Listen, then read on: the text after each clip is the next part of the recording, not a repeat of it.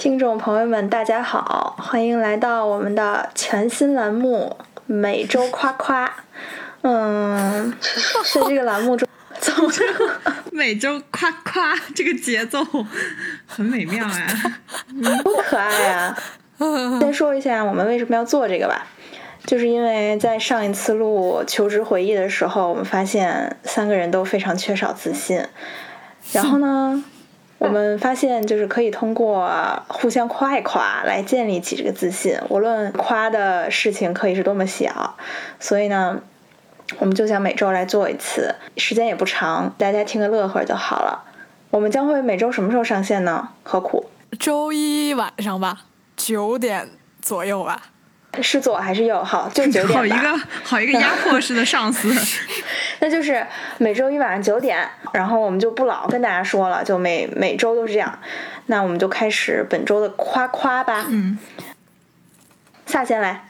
我先来吗？来吧。那我这周可夸事情还挺多的。哇。有一件大事就是，只能说一个呀。嗯。那我想想吧。嗯。竟只能说一个，对，竟就说一个。我这周竟是自信心爆棚的时刻，呃，精心选择一下。第一件大大事就不用大家夸了，因为第一件大事我觉得我自己也能夸，因为我这周终于毕业了，就是我所有的毕业流程已经走完了，我的业已经毕干净了，我已经走出了校门，成为一个。社会人了，当然现在还是过渡阶段，还是个家里人。家里人，嗯。然后呢，我要说的值得夸夸的小事是，我先讲一下背景啊。我是一个不太擅长向服务业人员提出要求的人。嗯，你是？那现在我觉得这个已经好，就是在饭店向服务业人员提出要求，已经可以很自然的提出来了。你比如说什么，给我加点汤啊什么的，就这种要求。但像其他服务业的人员，我还是很难提出要求。比如说理发店，这个现在仍是我难以攻克的难关。嗯，但你这次，这次是因为我这一周一个人去收家具了。嗯，他的前情是他上一次来呃送家具的时候，我们在两个卧室之间商量要把床到底放哪个屋。然后呢，决定放了这个屋，但是我姐后来很生气，她觉得这个屋朝向不好，风水不行。他们的讲究是一开门不能看到床。然后呢，我们就商议，因为上次送沙发的时候，她把那个沙发损毁了，他说给我补发。然后这个事情本来是挺令人生气的一件事情，因为我们家离住的那个地方还挺远的嘛。然后上一次是我我们全家就是很早起来开车去的。然后他又要再给我补发，意味着我我们又要再去一次。然后第二次他要给我补发沙发的时候呢，我就觉得我爸我妈就不要跑了，我一个人去吧。然后我就一个人呃坐了从我们这里到那里的火车过去的。然后这个时候我们就说可以趁这个机会，呃提出让他把这个已经安好的床给我挪到另外一个屋房间里去，这样一个请求。但是我一个人的话，我觉得对我来说还是很有难度的。他一直给我提要求，说要在早上的八点之前送到，因为他们的大货车什么有什么时间限制啊什么的，我也搞不清楚。然后我觉得这个其实也挺为难我们的，因为我本来住这么远嘛。嗯，呃，我就提前过去了一天，然后住在那儿了。我一方面觉得我很占，怎么说，我很有优势，就是他应该是要补偿我的，所以我给他提出，因为他这个床已经安好了嘛，再让他拆，然后再挪屋再装，其实又又挺麻烦的。我就一直在心里权衡这两个。呃，事情到底我能不能提出来？然后我当一天早上甚至四点钟我就紧张的爬了起来，就想我要如何向他提出要给我挪床这个事情。但是呢，我觉得还是长痛不如短痛，然后还是要说一下，然后就鼓起了勇气。这个师傅刚从那电梯那里进来的时候，我就对他说：“我说师傅，您今天能不能帮我挪下床啊？”结果师傅非常干脆的拒绝了我，他说：“不行，我们赶时间。” 如果按照往常的我来说，我已经被压死了，就是我绝对不可能再向他提要求了，因为就是他已经很明确的拒绝了我，给我弱小的心灵造成了极大的伤害。但是那天我非常坚强的扶住门框，对师傅说：“可是我都起这么早了，师傅，我特意您说这个时间紧的话，我这都六点了，您说七点要那个给我补沙发的，我六点就让您过来了，是不是？”然后我就跟他还怎么说还嘴了一句。然后呢，他就有点不好意思，但是他也没有说什么。他说：“哎，这个车一定要出去啊。”然后呢，他就沉默的把沙发给我搬了进来，搞好了以后，我本来就觉得这个事情已经，嗯，没有余地了。结果我就一直表现出我很委屈的样子，就一直没有说话嘛。然后就看着他们装沙发。他让我给他签收的时候，我不知他是出于什么心理。他说：“你再和客服说一下，我们再约个时间给你挪床吧。”我就获得了胜利。哦哦，所以是还没就这样一件。小事，对。但是在我看来，就是我既向他提出了要求，我甚至在他拒绝了我以后，还勇敢的追加了我的筹码。嗯 你们如觉得如何？很不错，我认为是一件你历史上的大事。米香呢？和和还没夸完呢哦，我以为我已经夸完了。啊！我我我觉得，哦，是他历史上一件大事啊。啊，我还要有好多好多夸要说呢。这难道重点环节不是夸吗？那我说了，我觉得首先我能够听出来，你毕业之后成为了一个家里人的时候，你就整个人从说话开始，精神状态都饱满了起来。你不像之前录节目的时候，你不像之前录节目的时候那样说，萨，你先开始说吧，你就啊，怎么又是我呀？那好吧，我就来说吧。你这次就开始啊，那我有好多夸夸，你让我好好挑一下。就我就发现你的精神状态好了很多，这应该是你新生活一个良好的开端。然后其次呢，因为我知道你这段时间为了在你那个新家搞这些搬家具什么的，你跑了好多次，包括去学校拿行李也跑了好多次。我觉得你特别勤快，就是也很能跑，而且在这整个过程中你也没有喊苦喊累。嗯，你就是这样任劳任怨的，起早贪黑的，跨着北京城在那儿跑。我觉得很久没有见到你这种撒开腿就跑的状态了。仿佛我是就是个。比喻，这是一个比喻。曾经你是一个跑得很快的女孩子，大家一起跑八百的时候，你都是跑的前三个的那种。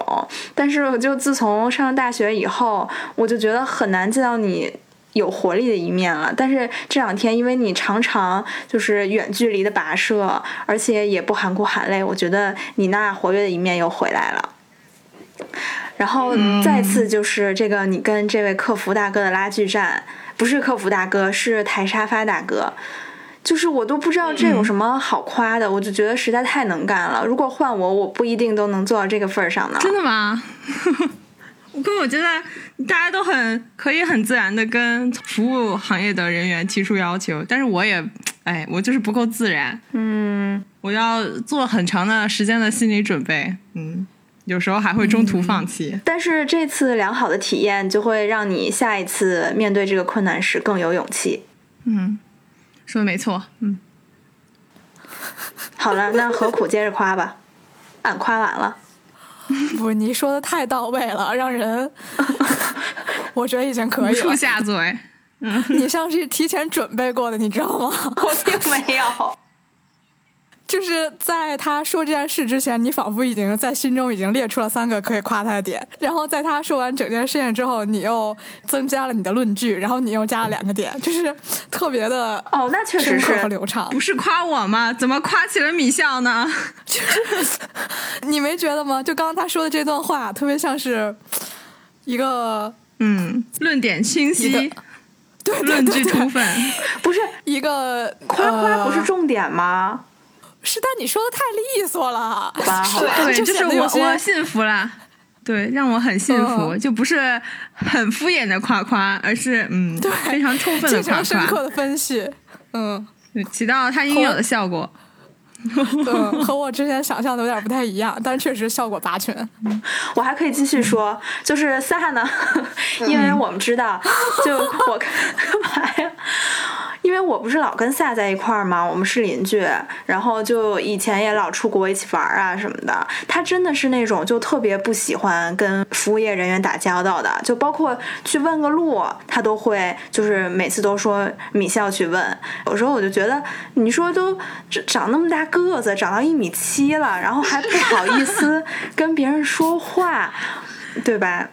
网上说话看着挺厉害的，结果现实中是一个 怂包。每次去理发店都不敢跟小哥说话，结果人家给他理的头帘他不喜欢，回来就在群里面骂街。但是经过他刚刚 叙述这个片段之后，我对瓦萨他走入社会之后的未来很是放心。我觉得他可以披荆斩棘，嗯，成为一名合格的社会人，不断的为自己争取权益，从不吃亏。天哪！我觉得以后这个板块不如就变成 你夸人好了，你太会了，我不行，我不行，我完全完完全被信服了啊！相比之下，使你的言语显得多么的单薄呀，何苦？请你努力。我有点，我有点想退出这个板块了。不可以，真的，我受不了，我也不想这么被夸，真的。你可以开创你自己的，你要学着享受这个过程。我。真有点受不太了，哎，好吧，别说我能说出这么一段话，那我不那么夸你了，行吧？我就夸你夸一句。啊，行行行，那你接着说还是我说？那 那你说吧。行，我本周有一些小得意的事情，是我买了一笔基金。这个事情是怎么发生的呢？就是。我妈她每次发了工资之后，就会给我打一些钱，美其名曰是她害怕把所有的钱都怼到股票市场里面去。她就是那种类型，她每次就是有了现钱就全都给拽到股票里面去，不会给自己留点现金什么的。有的时候还会缺钱花，然后就会声控我爸说：“嗯，我最近都没钱了。”但是其实他挣了不少，他就是这种人。为什么？刚才那个声音好像蜡笔小新，就是 他最近就给我打钱，但是你说这钱到了我这儿吧，我其实也没处花，因为我现在呢就也没有自己开始自己住，然后我现在花钱就是给我们家买买菜、买买牛奶啥的，所以我我就不得已也把这个钱投入了理财市场中，放着干啥呢？就是跟我妈的初衷完全违背了。然后我就拿一千块钱在支付宝里面挑了一个名字比较顺我眼的基金，嗯，把它投入了进去。我从中得到一个乐趣，就是我每天的日常 routine 中就多了一项。就比如说，我每天早上醒来开始刷手机，然后我除了偷一下绿色能量，然后再给我的小鸡喂一下食，我还可以看一看我昨天有多少收益。嗯，它有的时候会涨十块钱，有的时候会跌五块钱，但是在这第一周内呢，我大概挣出了一杯奶茶钱，所以我还是有点开心的，就是感觉你每天能惦记的事儿多了一下，啊，我觉得这个感觉让我就觉得很好。没了，嗯，你是投了多少钱？投了一千块钱就可以赚出了一杯奶茶钱吗？是啊，是啊。那我觉得你的这个什么这个投资回报还是挺可观的。嗯，我觉得这件事情就是值得夸点是在于。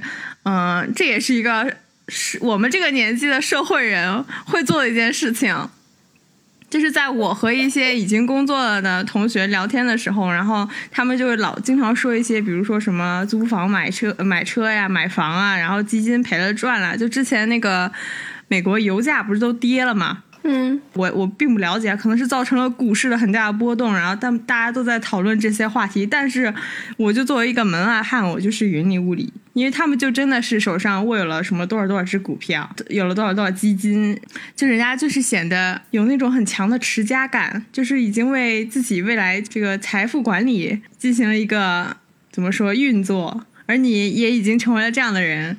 嗯，就也许只是小小的一步，但证明这未未来广阔以后的空间。你已经走在一个，呃，对啊，投资理财，嗯呃，年轻人都正在走向一个道路上。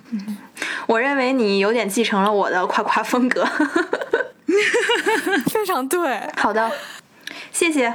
而且你本来也很会持家，我看好你的理财水平。好的。我想补充一点是，我觉得一般提到那就是理财这方面吧，就会关注最后到底赚了多少钱，是吧？嗯，会仔细描述一下他呃，这一路，比如说哪天跌了多少，哪天涨了多少，他是如何这个心理心路历程是怎样的？但他在讲述这件事情的时候，首先强调的是，呃，他每天起床之后多了那些期待，就说明可能不管这个钱最后到底是涨了还是跌了，给他带来这个期待，也许是更重要的，是吗？呃，都重要吧，只能说，我觉得这点挺那啥的，因为我最近也是每天起得特别早，就是因为特别想早上起来看看我动森里面种的花儿怎么样。我觉得这可能有点像，虽然这是一项理财行为，但是它其实给你带来的是一些精神层面上的期待。嗯。好的，我觉得我说完了。那我补充两句，就是首先这个钱可能因为不是我的钱，它它不是我花费一个月挣来的血汗钱的几分之一，所以我的心态就还挺好的。然后另外就是我前一段时间看一本书，它叫做《随机漫步的傻瓜》，它花了整本书的篇幅就在讲一件事情，就是市场是不可预测的。无论 比如说我们的成熟的会理财的朋友们是如何口沫横飞的。分析基金市场、股票市场、原油市场，未来都是不可预期的，涨跌也是不可预期的，你的收益也是不可预期的。所以这、看完这本书之后，他就给我树立一种很佛系的理财观。听天由命嘛。对对对，就是听天由命。好，我讲完了。和，但是我我又有了一个新的角度，是因为我觉得一开始你也说了，是是你爸你妈妈她经常没有风险意识，然后就把钱全部投入股股票市场，而你竟成了你妈妈的掌控者，反正你是给她保底的人，嗯，然后你又对这个这笔资金进行了有效的利用，你并没有只把它放进钱包里，对吧？你又是很主观能动的，我们要挖空这件事儿的每个角度值得啊。肯定的。我觉得现在就是有点像在做一道题，就是根据以上材料夸出几个点，每一句话都能提取出一个点来。好的，对，呃，到我了，对吧？嗯还有还有要补充的吗？没了，没了，下一题。好的，下一题是我这一周完成最大一项成就，就是我将我的研究计划书定稿了，并将它打印出来，安上封面，准备寄出去了。嗯，这件事儿本来不是一件特别困难的事儿，其实，因为我本来有一个两千五百字的底稿，只需要把它扩展成八千字，啊、就行了，就是这么一件事儿。但是完成它之后，我突然觉得，怎么说呢？即使它最后不成，我也觉得没什么关系了，就是因为它我非常满意这份作品。嗯，就是来之前的时候吧，大家都是就没有人是真的想研究一个什么东西，然后才去留学的嘛，都是到了这边，或者是因为要交这个材料，所以才不得不有一个题目，然后来就是想怎么研究它。但我现在突然觉得自己特别想研究这个题目，就是如果那个面试的时候那个老师，嗯、会问我这个问题的话，我可以嗯，面不改色心不跳的撒谎说，我就是为了研究这个题目才来的，就是有一种这种毫无根据的自信，嗯，这还让我挺开心的，好像不是一件特痛苦的事儿了。嗯，嗯，我说完了，非常简单，因为我确实也没有什么社会生活，现在每天就是写这些东西。天呐，那我先来吧。我觉得首先你把这个 一个什么深研究跃跃欲试的态度，对对对，特积极。已经迫不及待了，生怕我抢你的论点。那我必须得拔得头筹，因为首先呢，那你来，你来。你能把这样一个学术写作的，算是学术写作的东西，按点儿按时间的完成，并且非常有余裕的把它寄出，还包装的那么优雅，这就已经超出了很多人了。比如说瓦萨，你看瓦萨写他的论文的时候多么痛苦，而你写完之后竟然会更快乐，这就说明。嗯，怎么说呢？你未来进入了研究生院，你再去做这些类似的事情，你的你应该不会有像大部分人那么痛苦，因为你现在已经很喜欢你的题目了。嗯，这是一个好的预兆。嗯，嗯，哎，我竟然说完了，我好像没有什么更多要说的了。啊，你说完了，行，那我来。我觉得你很过分啊！你居然你居然用我亲身的例子，我正好结合我自身的经历来谈一谈我对这个问题的看法。你居然用了我的材料，过分，因为我刚刚经历过学术写作这个大大难题嘛。然后我觉得能从心底认同自己写东西是非常重要的，否则你会很痛苦。因为我们有时候不得不承认，我们是在强行赋予某项我们正在写作的内容的意义，给他就是让他就是他本来没有意义，但是你不得不。显显示出它有意义，然后你不得不编出一些有一些违心，但是呢又经过一些花里胡哨的建构和装饰，使别人想要去信服它确实有意义的事情。所以我觉得这个是嗯怎么说是非常棒的。然后呢，第二点在于对于这件事情啊完成的期限的这个是问题，就为什么我是一个拖延症呢？是因为我我最后有一些抗拒对我完成事情的这个评价。就是我就会用一种，虽然我还没有完成，我会用一种标准去想我做这件事情，然后会到达某种程度，然后这个事情就会变做起来变得很难，因为会觉得这个我很难到达这个水平，到达这个他要求的标准，所以有时候就是一直在拖延，就是到了不得已的关头，这个事情就变成了时间已经紧迫到这个地步了，你这些要求都不重要了，你赶紧把它写完交了就可以了。就变成了这样的一个过程，然后这个就很明显和何苦的这个过程有很大的区别，因为何苦他按时按点完成这个，并且呢，呃，刚刚何苦也说，就是他自己内心是完全信服，觉得可以在这些考核人员的面前，呃，问心无愧的讲出我就是为了研究这个问题来的，就是说他已经到达自己满意的标准，嗯，然后让我自己去想象如何把一件事情做得更好。这个设问就在我这里不存在，就是我不能承受这个设问，因为就有些事情，有的时候你就是为了完成它，有的事情有准备的人就会对自己有这样的问题，就是我如何把这件事情做得更好，然后让我用一个我很满意的成果去交出去。这样这样的话，就算这个呃成果可能没有被通过啊，或怎么着，别人的那个评价不太好，但在自己这里是这个满足感是没有办法取代的。就是我我已经认同，我已经付出了全力，使这件事情嗯变得最好了。嗯，希望我以后 敢于向自己提出这样一个问题吧。我现在还没有办法成为去想如何让这件事情做得更好的这样的一个人。嗯，好的，我要夸夸就主要这两点。哇塞，我认为你现在有一种把文综最后道大题写满了的感觉。就是你一个角度，你分三个层次说，而且来回来去的反复印证你的论点，最后还甚至对自己提出了要求，由人及己。对，没错，由浅入深。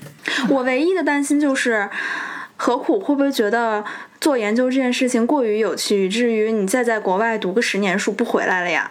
那肯定是不会的啊哈！万一你之后发现写论文怎么这么有趣，怎么办啊？不可能，这是不可能。他就注定要走这条道路，我们只好在远方祝福他。哦，那倒也是，我们会远。我认为现在只是我自我陶醉，也许这到了他们老师眼中，还是只是一堆废纸。希望你至少在读研的这两年是开心的，我觉得这非常有可能发生。嗯，好的，好的。那本期夸夸是否结束？结束，可以。那就下周同一时间，我们再来一起考试。我得提前做一下心理准备。那就下周再见。好的，拜拜。嗯，拜拜，拜拜。